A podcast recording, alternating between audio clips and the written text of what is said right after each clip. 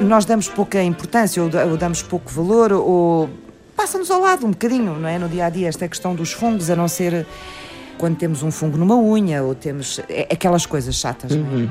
não nos preocupamos com eles, por exemplo, quando nos preocupamos com as bactérias, eh, em termos até de de doenças que possamos ter ou de infecções que possamos apanhar.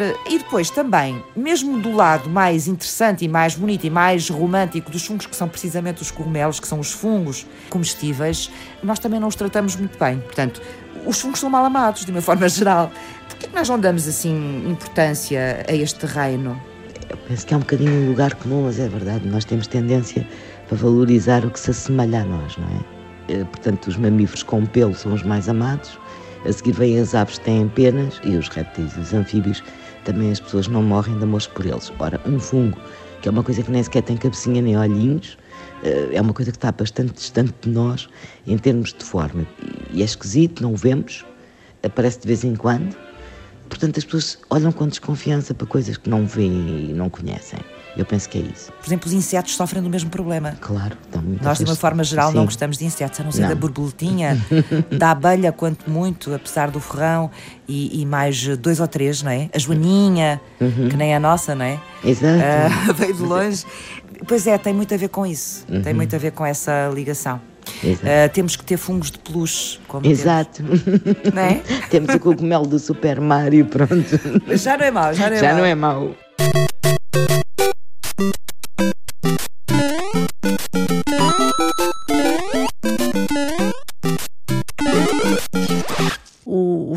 Fungos são um reino, assim como as plantas são um reino, os animais são um reino, os fungos são um reino também.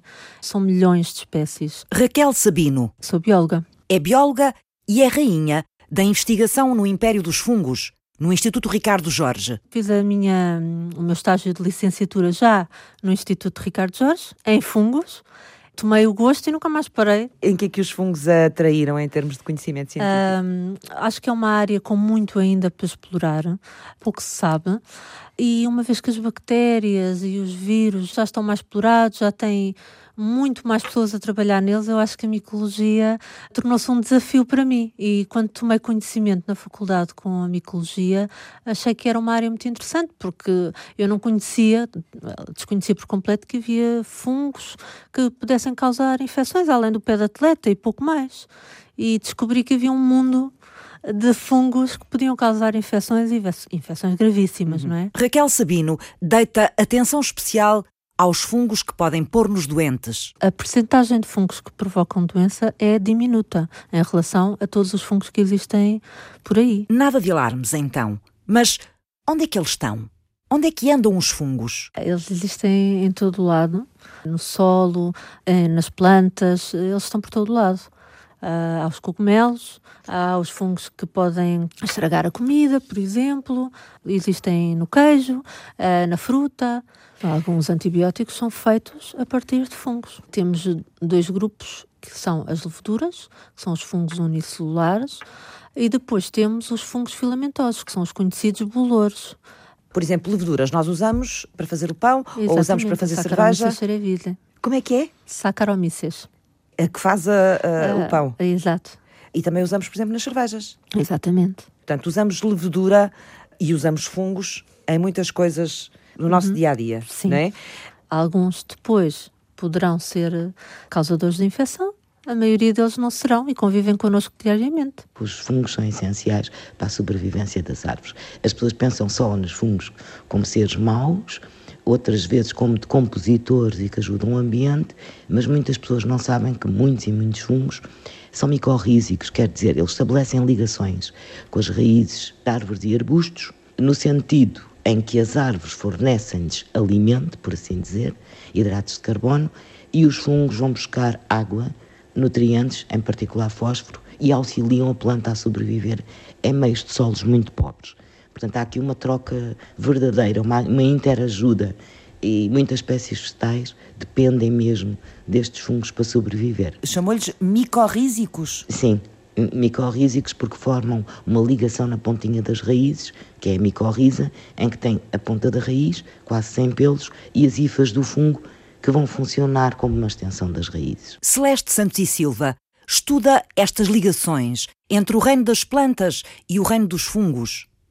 A vida de uma floresta depende deste vínculo. Sou bióloga, tirei o curso na Faculdade de Ciências de Lisboa. Sempre gostei muito da área de campo, mais ligada com as plantas e também com os fungos. Era uma paixão que eu tinha. Já tinha uma paixão por fungos nessa altura? Fungos e plantas. Gostava mais da terra e das florestas e, consequentemente, tudo o que havia na floresta. Plantas, líquenes, fungos. Não há muita gente a trabalhar em fungos em Portugal e achei que era uma área a que eu me devia dedicar. E aqui há muitos anos atrás eu perguntava às pessoas o que é um cogumelo. Respondiam-me é uma planta. E eu ficava escandalizada. Então percebi que havia necessidade, com o apoio do Ciência Viva, explicar que os, os cogumelos são fungos, são uma parte do fungo, são a frutificação, por assim dizer, daquilo que nós não vemos, que é um fungo, que é um bolor, que está debaixo do chão. E hoje em dia fico contente, toda a gente sabe que um cogumelo é um fungo e ninguém se engana. Eh, não sabemos assim tão bem como nos explicou, portanto, porque nós pensamos que o fungo é aquilo que a gente vê. E o que me está a explicar é que o fungo, na prática, é o tal bolor que está debaixo do, da terra e que o cogumelo é a fruta do fungo. Exato, é a estrutura que vai produzir esporos, é a estrutura reprodutora, não é o, o fungo em si. Também as pessoas dizem, ah, porque é que só há cogumelos naquela altura do ano? E eu costumo dizer às pessoas, ah, uma macieira não dá maçãs o ano todo, pois não. Não, então, é a mesma coisa, porque o cogumelo é só o fruto do fungo que lá está debaixo. E é um fungo porquê? O que é que nos leva para este reino dos fungos? O que é que os uhum. fungos têm como características que os tornam outra coisa que não plantas ou, ou, ou não, animais. Ou animais, exatamente. os fungos, hoje em dia sabemos, são mais aparentados com os animais do que com as plantas. Mas como surgem nas florestas, as pessoas sempre os associaram às plantas. Eles, tal como os animais, não conseguem produzir o seu próprio alimento, como as plantas. As plantas, através da água e do solo e de nutrientes que captam do, do solo, conseguem produzir hidratos de carbono, não é? Sim, fazem o seu próprio alimento. Exato. Os fungos, tal como os animais, têm que obter uma fonte de carbono a partir de outros seres vivos, não é? Ou de matéria orgânica em decomposição, que também já foram seres vivos. Portanto, eles têm esta limitação também como nós. Alguns escolheram uma via de serem parasitas, portanto, obtêm esse alimento, às vezes até matando os seus hospedeiros. Outros são decompositores, decompõem matéria orgânica e muitos deles, que eu acho que a maior parte das pessoas não sabe, são simbiontes de plantas. Portanto, eles associam-se às tais raízes, outros deles até se associam a algas, são os líquenes, também são fungos. Portanto, vivem em simbiose. Exato. Simbiose quer dizer que quer a planta, neste caso, quer o fungo, têm vantagens neste casamento. Exatamente. É um casamento perfeito. É um casamento perfeito porque se interrompermos esta ligação, o fungo não é capaz de produzir o seu próprio alimento, não consegue sobreviver e a planta está num meio pobre e necessita do fungo para ajudar a obter estes nutrientes. O que é que os fungos têm mais de especial? Ao contrário dos animais e das plantas, não possuem um corpo muito estruturado. Não é? Os animais têm cabeça, tronco e membros. As plantas têm folhas, têm raízes. Os fungos não têm bem eh, esta divisão física. Vamos lá, são extraordinariamente simples. Mesmo os fungos mais evoluídos são fitinhas, não têm princípio e fim, não têm órgãos. Daí ser tão difícil quando não queremos acabar com o fungo porque não temos por onde pegar, não é? As células substituem-se umas às outras. São tão evoluídos como nós, ou como as plantas. São tão evoluídos como nós? O que é que quer dizer com isso, para eu perceber? Portanto, eles não são seres tão primitivos como, por exemplo, as bactérias, que foram os primeiros seres a surgir na Terra, não é? Os fungos estão equiparados a animais e a plantas, não são mais primitivos do que nós. Apesar de parecerem, porque nós estamos habituados àquela tipologia com órgãos, eles têm uma complexidade bioquímica muito superior às dos animais e das plantas. Portanto, em vez de complexificarem a sua, o seu aspecto exterior, complexificaram o seu funcionamento celular.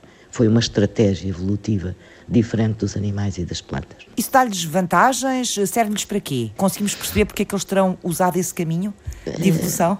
Eh, sim, talvez porque eles vivem um pouco escondidos nos substratos que existem, porque muitos são debaixo da terra, estão dentro dos troncos. Portanto, eles escolheram uma estratégia invisível, mas com grande sucesso. Passam despercebidos. Exatamente. São... E essa é a forma de sobrevivência deles mas estão em todo lado. Nós não sabemos, aos nossos olhos de seres humanos, temos bolores por todo lado que nós não conseguimos ver. ok? Exato.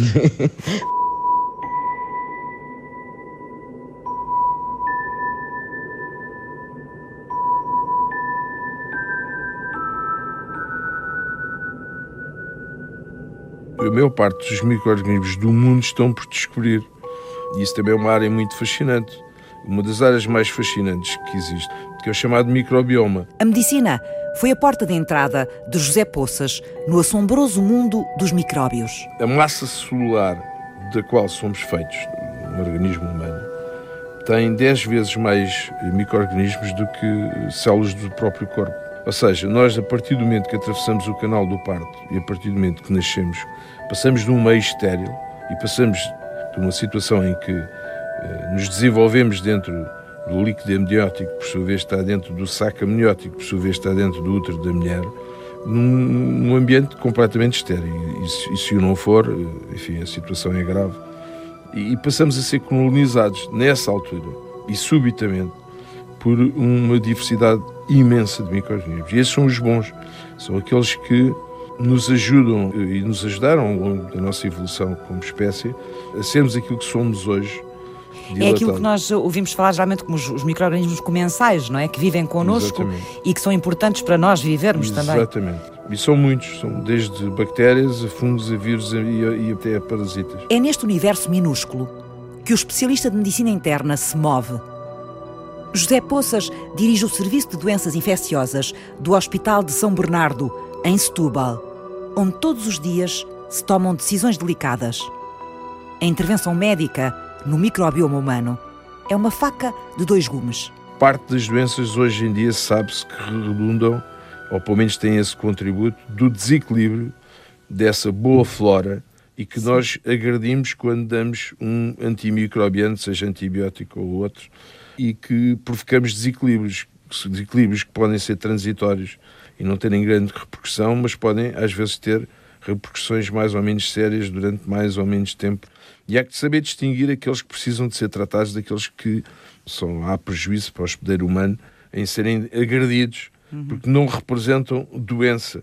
Pelo contrário, contribuem para o equilíbrio e para evitar que os maus micro-organismos colonizem as pessoas e provoquem doença. No mundo dos micróbios, a infecciologia é desafiada todos os dias. Uma área muito interessante da infecciologia é a possibilidade dos micro-organismos de serem a possível causa eh, de algumas doenças que nós dizemos idiopáticas, ou seja, são doenças que não têm causa determinada e há muitas em que, em algumas, suspeita fortemente que houve algures, uma infecção quase sempre nestes casos vírica, que determinou a emergência de uma determinada doença Chamamos de causa indeterminada porque não conhecemos a origem, é isso? Exatamente. O microbioma interno humano está, em grande parte, por conhecer, mas depois há o outro microbioma do globo terrestre Exato. e até do universo, que esse então ainda conhecemos muito, muito menos, não é? A bióloga Raquel Sabino está na linha da frente desta investigação, no Instituto Ricardo Jorge.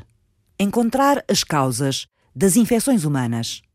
Pelo menos aquelas que podem ser provocadas por fungos eles atacam geralmente os sistemas imunitários deprimidos, ou seja, pessoas com as defesas do organismo em baixo. Ou que são sujeitas a alguns tratamentos, quimioterapia, pessoas que tenham catéteres, que tenham estadias muito prolongadas no hospital e cuidados de saúde. Catéteres, ah, portanto, o organismo mais aberto, digamos assim, mais receptivo. uma porta de entrada para a corrente sanguínea, uma porta de entrada direta. Mas também temos fungos que atacam pessoas saudáveis. Tem o pé de atleta, os fungos que causam o pé de atleta, por exemplo, as pessoas são saudáveis. Temos a Candida albicans, que pode causar a infecção vaginal, que é muito comum. Candidíase? Exatamente, exatamente, que cerca de 75% das mulheres, em algum período da sua vida, terão um episódio de candidíase vaginal. Sim sem problemas de maiores, portanto, tratável e sem. Uh... Sim, na maior parte dos casos, sim. Uh, existem algumas espécies que poderão ter mais resistência aos, aos antifúngicos e muitas vezes causam infecções vaginais recorrentes. Portanto, são uns bichinhos oportunistas este. Exatamente. Caracterizam-se exatamente por isso, por serem oportunistas. Depois temos ainda alguns fungos que também são agentes patogénicos de verdade, que existem em nichos ecológicos muito específicos que se chamam fungos dimórficos que existem nos Estados Unidos, uh, em, em, alguns sítios muito específicos. Em tem África, ambientes próprios, é tem isso? ambientes próprios e tem uma característica que os torna mais virulentos, que é poderem transformar-se no ambiente são fungos filamentosos e depois na corrente sanguínea são leveduras. Porquê? Porque se transformam em unicelulares e mais facilmente uh, conseguem ser transportados na corrente sanguínea. Isso é uma grande habilidade. Exatamente, eles são muito hábeis. Portanto, neste... vivem no ambiente de uma forma e depois, quando entram dentro do organismo humano, transformam-se noutra para noutra. tirarem uhum, vantagem. Uhum, exatamente. Nesta, nesta época de globalização e de muitas viagens, temos que também estar alertas para esses, porque eles são dos Estados Unidos, são da África, mas podem existir cá, não é? Estamos sempre a viajar de um lado para o outro, podemos ficar infectados. Eles penetram no organismo humano, através de quê? Estava a falar há pouco do exemplo dos, dos catéteres. Uhum. Quando há uma porta aberta para o nosso organismo, uhum. de que forma é que eles entram em nós? Vai depender da espécie. Alguns uh, são por uh, contacto com as mucosas, outros são por, lá está, por entrada direta na corrente sanguínea, uh, através dos catéteres, outros serão por inalação, e depois nos pulmões então irão disseminar ou ficar alojados. Uh, vai depender muito da espécie e do fungo em questão. Sim, mas há uns que atuam, digamos assim, no nosso organismo de uma forma mais superficial e outros vão mesmo. Exatamente. E outros causam infecções da corrente sanguínea ou disseminadas nos, nos diferentes órgãos. São os mais difíceis, imagino eu, depois de tratar. Pois, hum, são os que causam infecções mais graves e muitas vezes letais. Dentro destes fungos todos e deste reino, quem é a Candida auris? É uma levedura que foi descrita pela primeira vez em 2009 e chama-se auris porque foi isolada do canal auditivo, portanto, uma infecção auricular. Aliás, nem foi infecção, foi uma colonização. Ela nem estava a causar infecção. Qual é a diferença? Podemos eh, detectar um fungo num determinado local e ele não estar a causar nenhuma infecção. Estar não lá está ativo, só. Não é isso? Eh, sim, basicamente. Quer dizer, está ativo porque está, está colonizado. Exato, mas não está a causar qualquer infecção. Não está a prejudicar. Não está a prejudicar, exatamente. E muitas destas Cândida auris que têm sido escritas, a grande maioria são colonizadores e não estão a causar infecção. Então, mas se não causam infecção, por que é que elas são tão preocupantes? São preocupantes por causa das suas características. Quando causam infecção, são graves.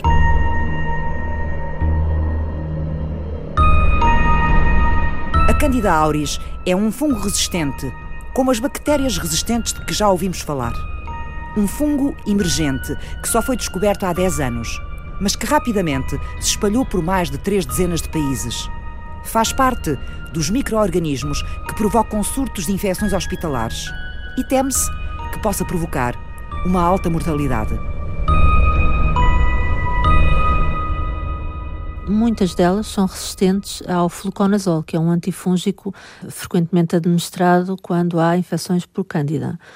Algumas delas são resistentes também a outras classes de antifúngico e uma pequena percentagem delas podem mesmo ser resistentes às três classes de antifúngico que existem.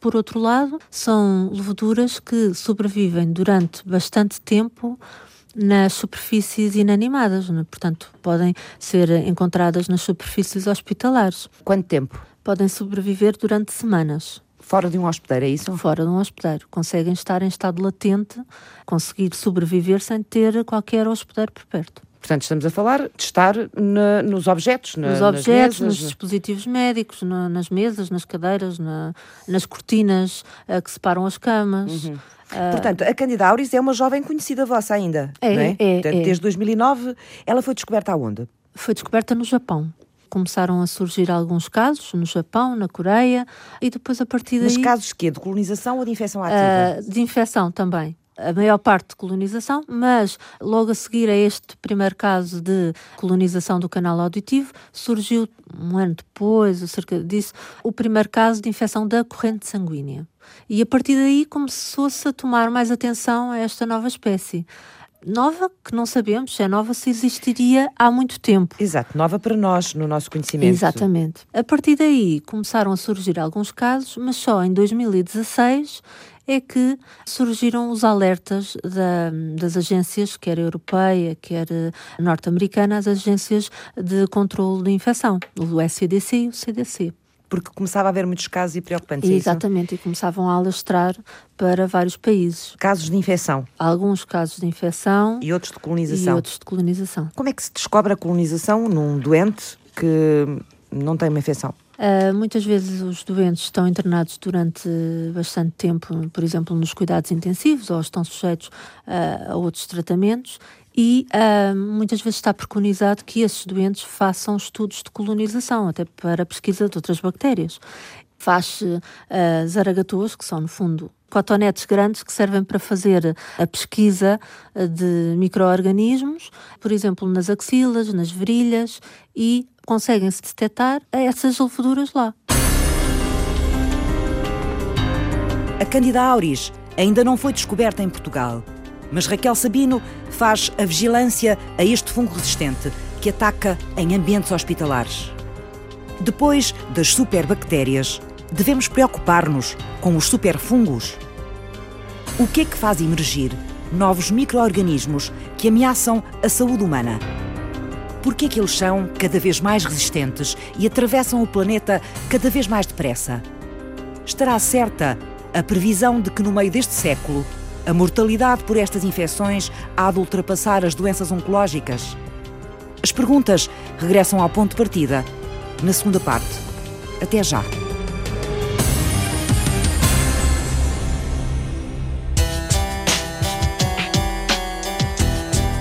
Sabe-se que é uma levedura que tem uma capacidade de crescer a temperaturas mais elevadas que as leveduras, as outras leveduras. Ela tem capacidade de crescer a 42 graus. Só por isso é um fator de virulência. No Instituto Ricardo Jorge, a bióloga Raquel Sabino controla o aparecimento de um novo fungo resistente, a Candida auris, capaz de infectar doentes nos hospitais. Consegue crescer com concentrações de sal mais elevadas, daí que seja encontrada nas axilas e nas virilhas. Ela foi descoberta há 10 anos no Japão, no canal auditivo de um paciente. Há outros fatores de virulência, como a capacidade de conseguirem formar biofilmes. Portanto, há muito ainda para saber e que estão neste momento a ser estudados. Este bichinho ataca sempre pelos ouvidos? Não, não, não, não, não. Foi isolado o canal auricular, mas pode entrar diretamente na corrente sanguínea através de um catéter.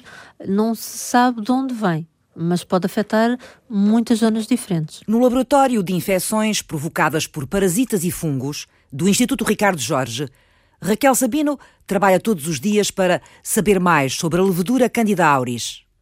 Um novo fungo que já provocou infecções hospitalares em mais de 30 países, mas não se sabe ainda de onde vem. Aliás, esse é, é o grande ponto neste momento, é saber de onde vem Candida auris. Por que isso é importante? Porque sabendo qual é o seu nicho ecológico, podemos conhecer como é que a transportamos até nós. Pensa-se que exista no ambiente, talvez em, em, zonas mais ricas em, em sal, porque ela é, é tolerante ao sal, não é?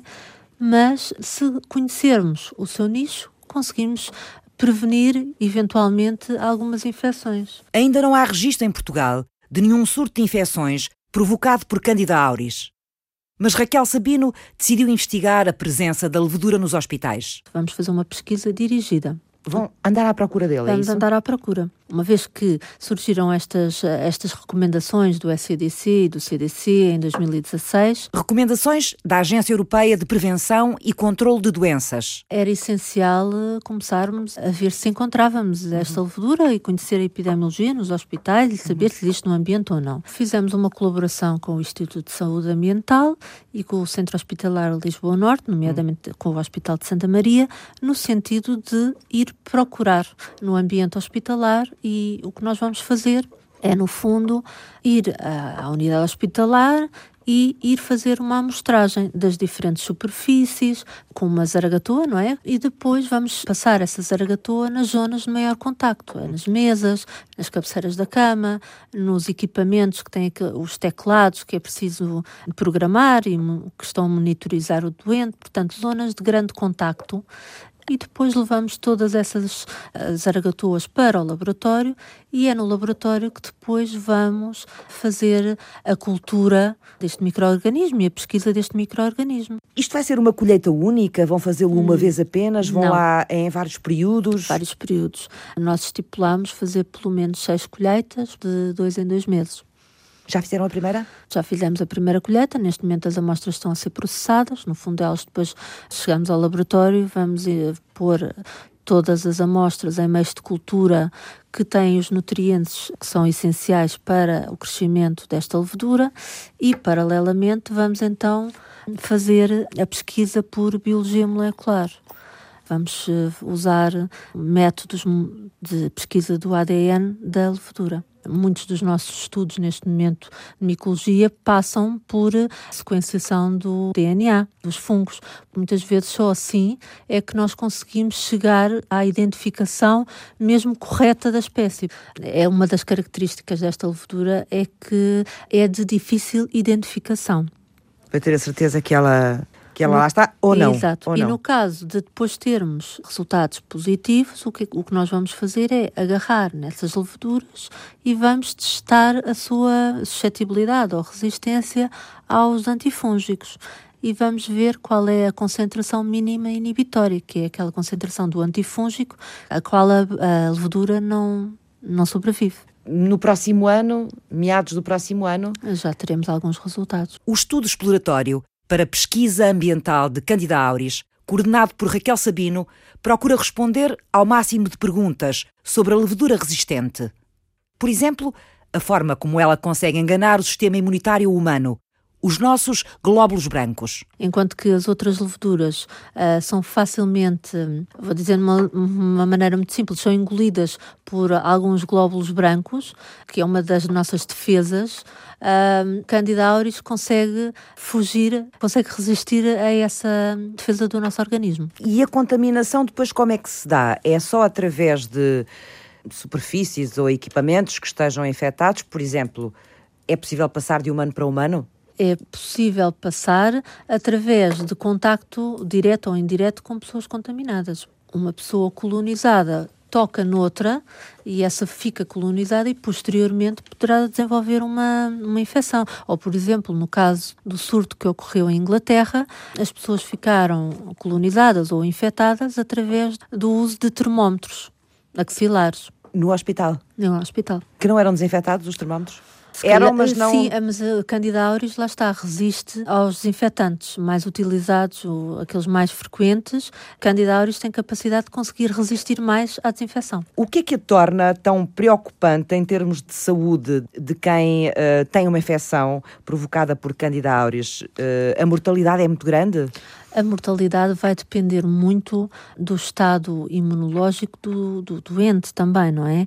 Por um lado, e pelas comorbilidades todas que o doente infectado tem. Por outro lado, como esta levedura pode apresentar mais resistências aos antifúngicos, se não for feita a identificação correta para conseguir ver quais os antifúngicos é que esta espécie é resistente e a quais é que é sensível, isso poderá atrasar o tratamento e os antifúngicos estão na mesma fase de preocupação que os antibióticos. O facto de eh, muitas vezes já nos deixarem na mão perante bactérias resistentes? Não, uh, não é tão preocupante. No entanto, se até alguns anos atrás não estavam documentadas uh, muitas resistências aos antifúngicos, exceto naquelas leveduras que já têm por si resistência, mas é uma característica delas, e de há uns anos para trás começou-se a descrever alguns casos de resistências.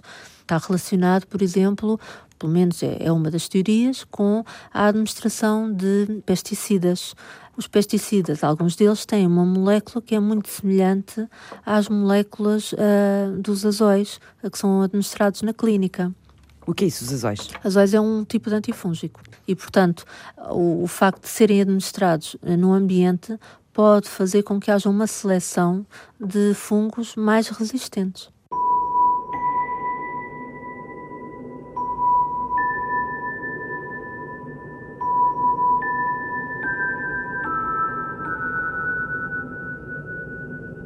Até onde é que a ação humana e as mudanças do clima potenciam o aparecimento destes novos fungos resistentes? Tem uma base científica. Saiu agora, muito recentemente, um artigo que refere exatamente essa hipótese.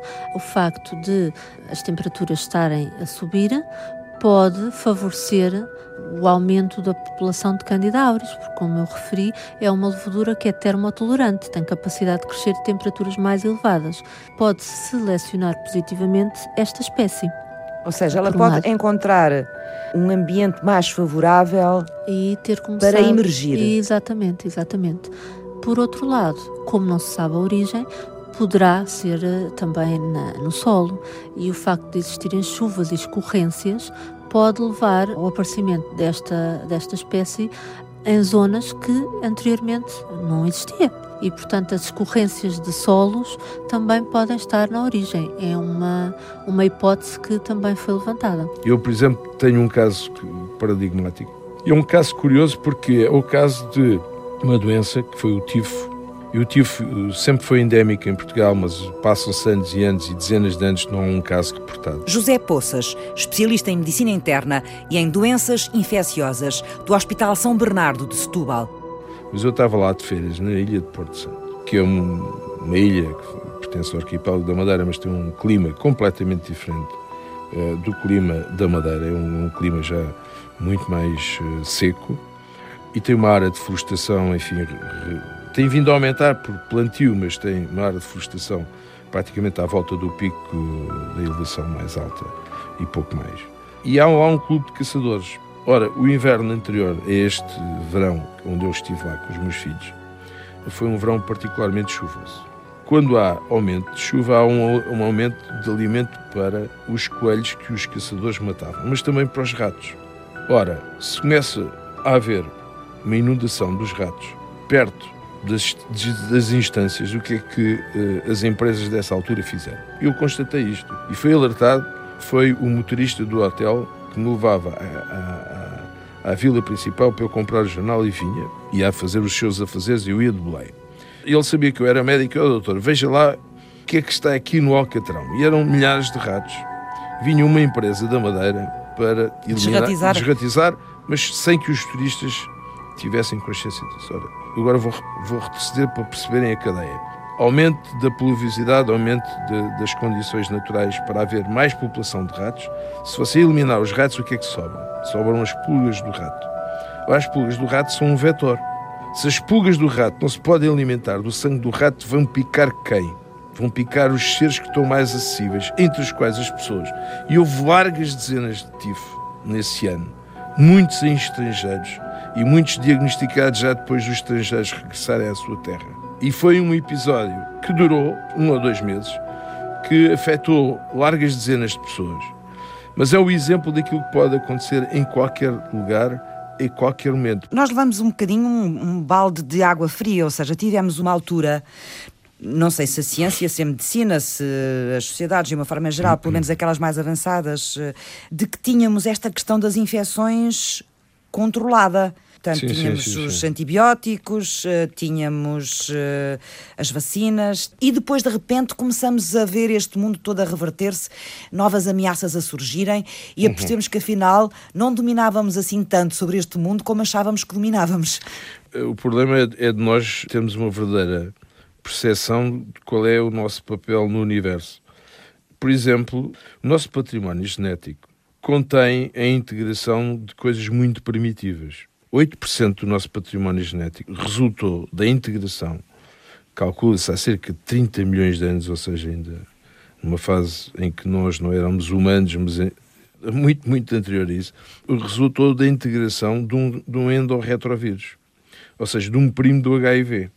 8% do nosso património genético é imenso. Portanto, nós somos um, um, grão muito pequenino no meio do universo, porque os micro-organismos já cá estavam. Muitos antimicrobianos já existiam na natureza e o homem começou a ter os primeiros medicamentos, inclusive antibióticos, a partir daquilo que já existia na natureza. E, portanto, as bactérias, para sobreviverem, como qualquer organismo, seja o organismo unicelular, seja um organismo complexo como os mamíferos, quando é agredido, defende-se, não é? Nem nós seríamos o que somos, nem seríamos mais saudáveis se deixassem de haver micro-organismos. Mas parece que precisamos de encontrar uma nova forma de nos relacionarmos com eles. Duas coisas. Em primeiro lugar, tanto quanto possível, não interrompermos o bom equilíbrio que a natureza encontrou há milhões de anos e, portanto, sempre que há uma ponta desse equilíbrio que é posta em causa, a repercussão, obviamente, é mais ou menos duradoura e mais ou menos intensa, mas sobre todo, todo o sistema, interferir o mínimo possível. E depois, quando nos chamados nichos ecológicos nós vamos desbravando, como está a acontecer, por exemplo, como sabem, na, na Amazónia, há uma determinada quantidade de micro-organismos que não são conhecidos, de vetores que não são conhecidos, de reservatórios que não são conhecidos. Há imensas eh, doenças hemorrágicas, vírus de encefalites, etc., que hum, volta e meia provocam pequenos surtos nas populações que habitam essas eh, regiões mais remotas e que vivem em contacto mais estreito com, com a natureza, não é? Ora, esse contacto, quando os, a terra uh, não, não, não, tinha sido tão agredida, quando havia muito mais matas, quando as pessoas não iam, nem se aventuravam a ir a, às profundezas da terra ou a entrar pelas matas dentro e contactar diretamente com os animais que aí vivem, obviamente esse contacto era muito mais difícil e tudo vivia um, num equilíbrio muito maior. E de facto, não só pela desmatação, mas sobretudo porque atrás disso vem o outro lado, que é eh, a agricultura intensiva, eh, a pecuária intensiva, etc, etc.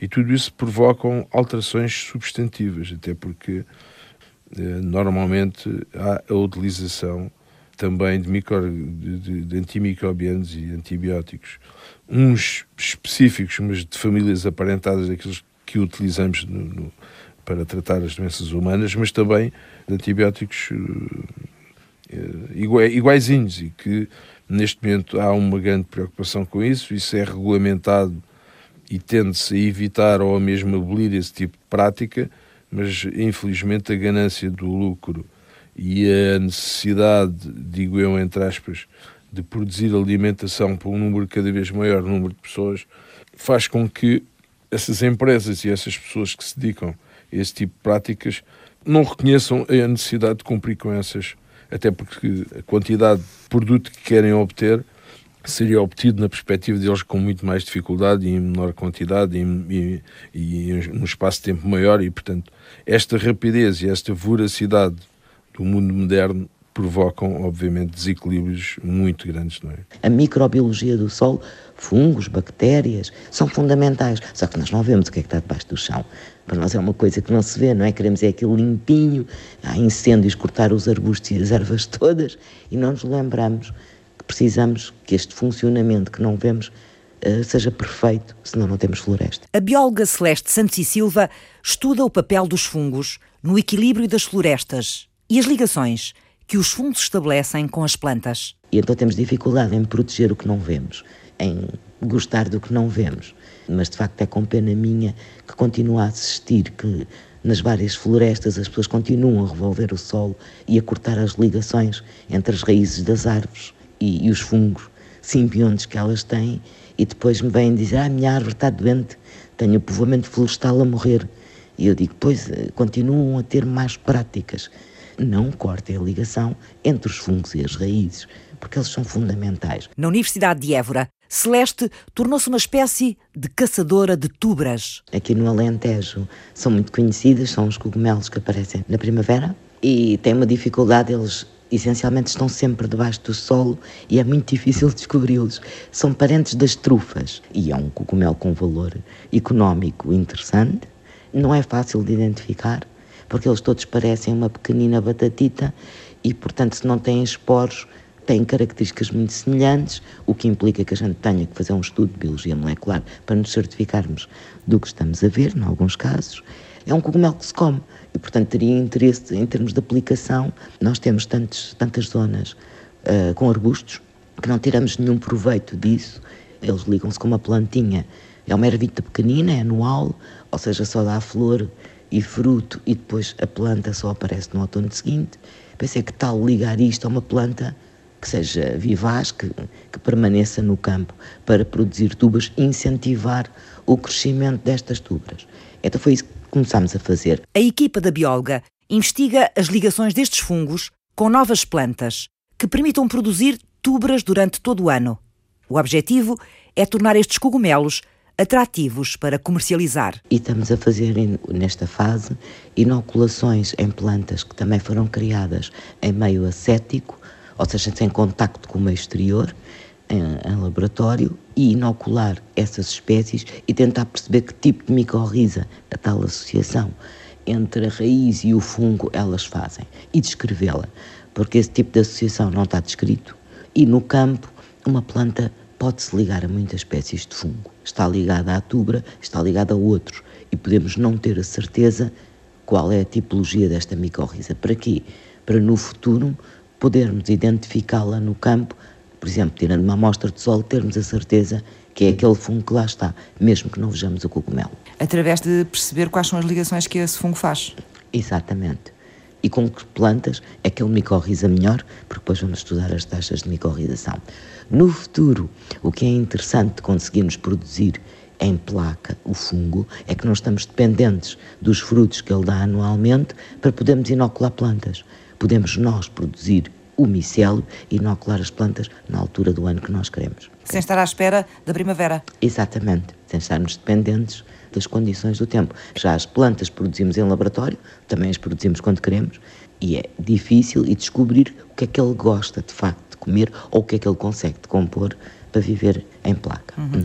Todo esse conhecimento, o conhecimento biológico do fungo em si, o conhecimento das ligações que esse fungo faz quando está em meio natural, isso é conhecimento que vai ajudar depois também, por exemplo, a termos o, o, o, cultivo deste fungo, ou termos este fungo a ser usado economicamente mais para, para ser eh, consumido?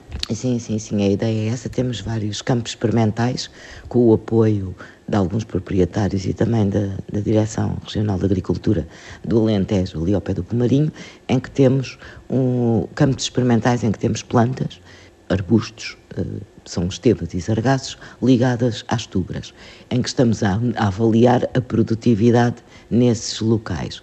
Num local conseguimos que aparecesse pelo menos uma tubra num sítio onde não havia. Isto demora mais tempo. Uh, conseguir meter plantas inoculadas com a tubra e fazer com que elas cresçam num sítio onde não há, demora mais anos, cerca de 5 anos. Nos sítios onde já existem é muito mais rápido. A dificuldade disto é que até agora as pessoas vão apanhar tubras uh, sem terem autorização. Indiscriminadamente. É, exatamente. E, portanto, Mas há muito esse. Uh, há muita gente a apanhar sim, isto. Sim, cada, cada vez mais. Tem um valor económico bastante elevado. As pessoas chegam a vendê-lo à beira da estrada a 20 euros o quilo. Portanto, imagino noutros locais, como restaurantes, o preço que não pode atingir. E é difícil é controlar às vezes, e conseguir ter resultados da produtividade, temos que fazer uma estimativa, porque temos que olhar para os buracos e ver o que é que lá estava e já não está.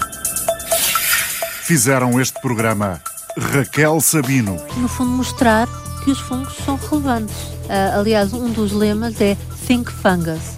Pense em fungos. José Poças. As grandes doenças que marcaram a evolução da história da humanidade e para além da peste foi a lepra, foi a lepra, foi a sífilis, foi a tuberculose e depois mais recentemente o HIV. Não é? Celeste Santos e Silva. Também já apanhámos algumas tubas quando andamos à procura de, de trefésias. É, as tubers são as trufas, as trefésias são, são, as, as tubras. Exatamente, é isso mesmo, assim não lugar. É, portanto, há muita coisa Isto é aqui. é complicado para quem está por fora. Francisca Alves fez o apoio à produção. Há qualquer coisa que está aí sempre a bater. Não sei se é uma ah, caneta. É o meu relógio. é, é o relógio. Muito obrigada. Diogo Manso cuidou da pós-produção áudio. Quem é que está aí a, a, a, bater com uma caneta ou a abrir e a fechar a tampa da caneta? Sou eu. A entrar no microfone. Eu estou a ouvi-la, estou a ouvir os estalinhos todos. Vou-lhe pedir desculpa. se não se importar. Já parei. Eduardo Maio realizou e apresentou. Creio que tocamos nos pontos todos. Pronto. Sim, creio que sim. O ponto de partida está em podcast e na plataforma online RTP Play.